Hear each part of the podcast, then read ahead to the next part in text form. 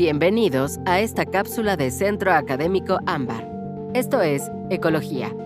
Los temas de hoy son factores ambientales, organización con población, comunidad, ecosistema, bioma y biosfera.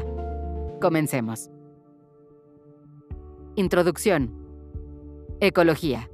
Ciencia que estudia las relaciones entre los seres vivos y el ambiente que los rodea. La ecología es la ciencia que estudia las interrelaciones que se presentan en el medio ambiente y permite comprender la manera en que funcionan los ecosistemas. Se puede decir que desde hace 2.85 millones de años, durante el Paleolítico, cuando los ancestros de los humanos utilizaban herramientas, se comenzó a desarrollar un interés por el medio que les rodea.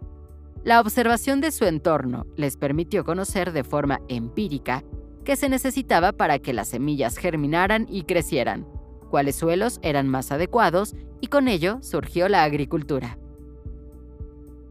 Tema 1. Factores ambientales. El ambiente y los seres vivos están en una mutua relación. El ambiente influye sobre los seres vivos y estos influyen sobre el ambiente y sobre otros seres vivos. La forma en que ambos se influencian o condicionan se ha llegado a denominar como factores o condicionantes ambientales o ecológicos. La influencia del ambiente sobre los seres vivos es la suma de todos y cada uno de los factores ambientales. Estos factores determinan las adaptaciones, la gran variedad de especies de plantas y animales, y la distribución de los seres vivos sobre la Tierra. Los factores ambientales se clasifican en inanimados, abióticos, o no vivos y animados o vivos, bióticos. 1. Factores abióticos.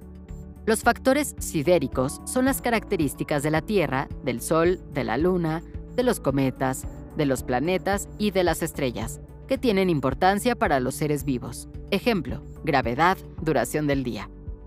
Los factores ecogeográficos son las características específicas de un paisaje natural, siendo posible que un factor determinado tenga un campo de acción aún más amplio en cuanto ejerce su influencia en paisajes colindantes. Ejemplo, composición de los nutrientes de la tierra o agua en dicha zona. En qué estado de agregación encontrar el agua, glaciares, líquida, nieve. Los factores físico-químicos son las características físicas y químicas del ambiente y determinan una parte importante de las relaciones ambientales. Agua, la temperatura, la luz, el pH, el suelo, la humedad, el oxígeno y los nutrientes. 2. Factores bióticos. Factores animados o vivos o bióticos son todos los seres vivos.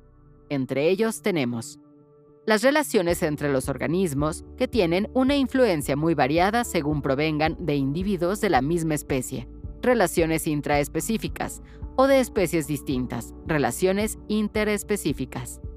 La vegetación, el conjunto de plantas como proveedora de alimentos, cobertura y refugio, es de fundamental importancia para los animales. La densidad poblacional, o sea, la concentración de los individuos de una misma especie o de diferentes especies en un espacio o área determinada.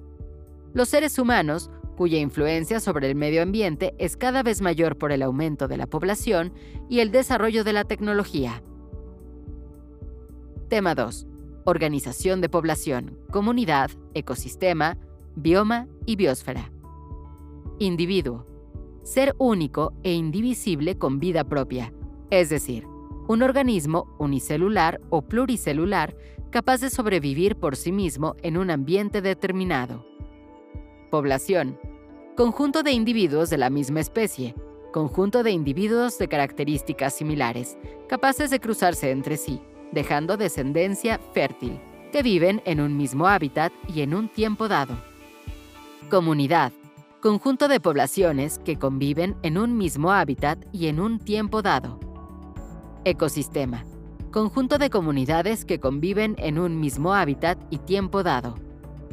Bioma, conjunto de ecosistemas en un tiempo dado. Biosfera, conjunto de biomas en un tiempo dado. Tema 3. Desarrollo sustentable y sus implicaciones. ¿Qué es el desarrollo sustentable? El concepto de desarrollo sustentable es el resultado de una acción concertada de las naciones para impulsar un modelo de desarrollo económico mundial compatible con la conservación del medio ambiente y con la equidad social. Sus antecedentes se remontan a los años 50 del siglo XX, después de la Segunda Guerra Mundial. Desarrollo sustentable es el desarrollo que satisface las necesidades del presente sin comprometer la capacidad de las generaciones futuras para satisfacer sus propias necesidades.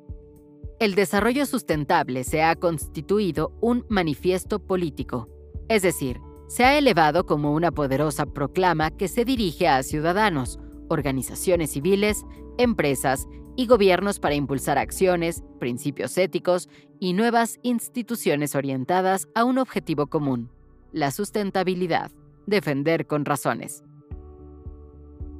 Tema 4. El desarrollo sustentable se afirma sobre tres ejes analíticos. 1. Un desarrollo que tome en cuenta la satisfacción de las necesidades de las generaciones presentes. A. El patrón demográfico, reducción de la mortalidad deriva en una crisis alimentaria. B. La equidad social. Para alcanzar la equidad es necesario que haya crecimiento económico, pero que éste genere empleos, un crecimiento que cuide los recursos naturales y el medio ambiente para avanzar hacia un futuro más certero. C. Nuevas políticas para nuevas instituciones. Cuando se promuevan decisiones políticas, también traten aspectos económicos y no dejen de lado el impacto social o ambiental. 2. Un desarrollo respetuoso del medio ambiente. Esta tesis implica que el desarrollo no debe degradar el medio ambiente biofísico ni agotar los recursos naturales.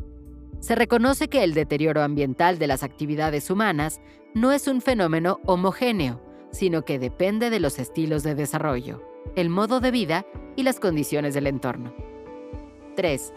Un desarrollo que no sacrifique los derechos de las generaciones futuras.